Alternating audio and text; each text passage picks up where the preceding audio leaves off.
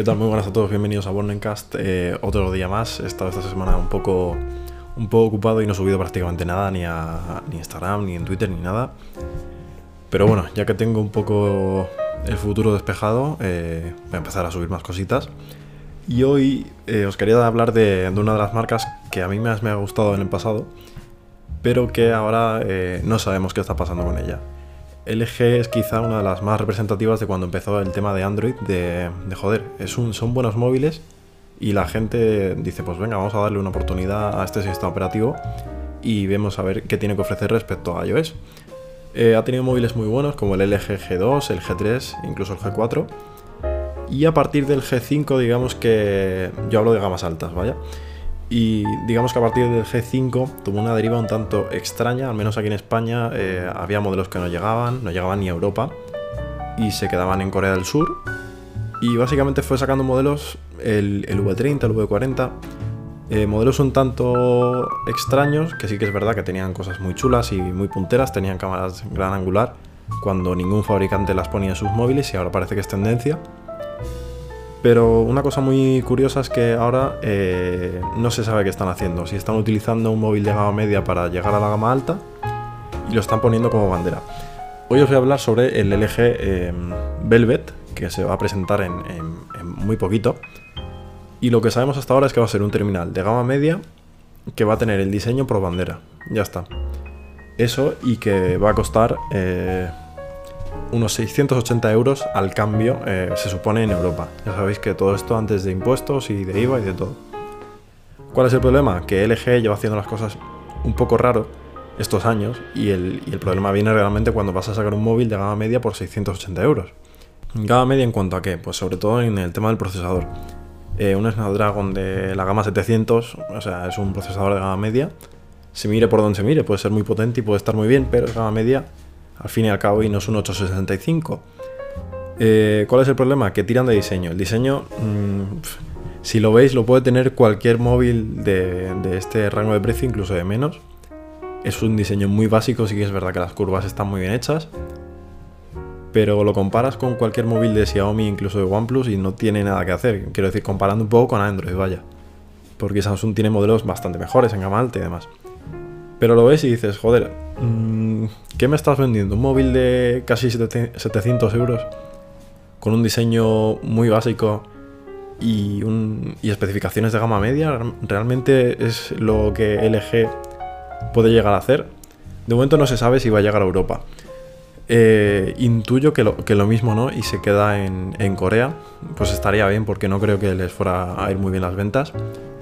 Y ahora mismo no sé en qué, en qué mundo está LG, si solo se está dedicando a vender smartphones porque le viene bien tenerlos en el mercado simplemente y no se centra mucho en las ventas.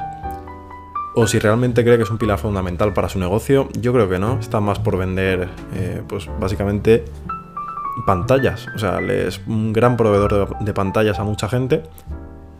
Pero más allá de eso, en el tema móviles, eh, creo que es una de esas marcas que, le cuesta mucho. Y de hecho es una marca como HTC, que de hecho no sé, no sé nada de ella a día de hoy. Y ha tenido móviles muy buenos, pero de verdad. Yo incluso eh, ha salido ahora hace poco el... Se ha anunciado el Motorola Edge con pantalla curva, que está muy chulo tiene muy buena pinta y es un Motorola de igual, gama media, un Snapdragon 700. ¿Y qué queréis que os diga? A mí, eh, tirando de marca, mmm, en este caso LG me da un poco igual que se llame LG. O sea, me compraría un Motorola antes que un LG. O sea, LG con el software que tiene, que es bastante malo respecto a Android puro, o, incluso capas como la del Samsung Galaxy S20, que, está muy pulido y está muy bien. Joder, creo que LG está haciendo un esfuerzo no, simplemente no, lo está haciendo. Y me da bastante pena, sobre todo porque ha sido una marca muy buena. Como os he dicho, ha tenido móviles tremendos. El G2 y el G3 fueron móviles súper vendidos, que a la gente le gustó muchísimo. Pero de ahí han ido cuesta abajo. Y me sabe mal. Y espero que no acabe como una marca como Nokia, que tuvo que dar un paso atrás y salirse del mercado para volver a entrar años más tarde. Y me da pena por eso, porque han sido muy buenos móviles, pero ahora parece que no saben a dónde van sobre todo con un móvil que, que, joder, mires a donde mires, no hay ahí 680 euros de que realmente valga ese dinero móvil. O sea, tienes hasta en el otro lado, tienes, puedes tener ya un iPhone 11 más o menos por ese precio. Y no creo que merezca la pena gastarse eh, lo mismo en un LG de gama media. Realmente no lo creo.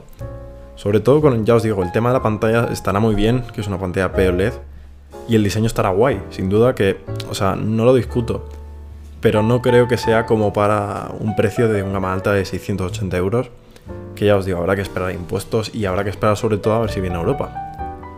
Un poco raro el tema del LG, aquí en España la verdad es que ya se les está perdiendo la pista un poco, en cuanto a que la gente no está muy pendiente de qué salen, o sea, de qué release hay sobre sus móviles.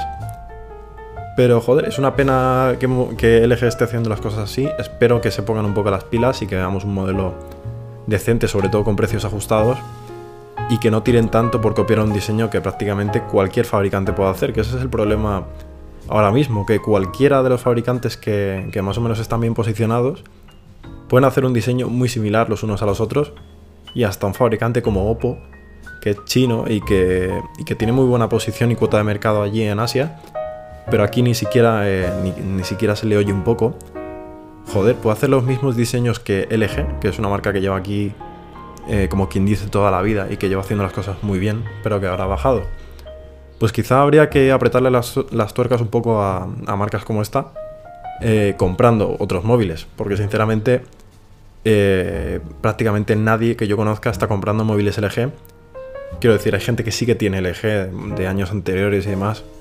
Y pues ahí están. No, está mal, no son móviles malos, desde luego. Son móviles ya. Pues que si. O sea, el LG G5, por ejemplo, en su momento estuvo muy bien.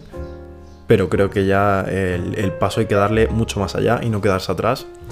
Eh, les pasa mucho. Esto es algo que les pasa mucho a las marcas. La verdad es que de vez en cuando te encuentras alguna que o le has perdido el rastro o están sacando móviles con cuentagotas y realmente no saben para dónde van. Y a mí me da mucha pena, seguro que recordáis móviles como el G2, que eran tremendos y eran muy buenos, pero sí que es verdad que se nota mucho que les queda mucho camino, sobre todo en, móviles, porque en otros, en otros tipos de, producto eh, son muy buenos, ya digo, las pantallas de LG son tremendas.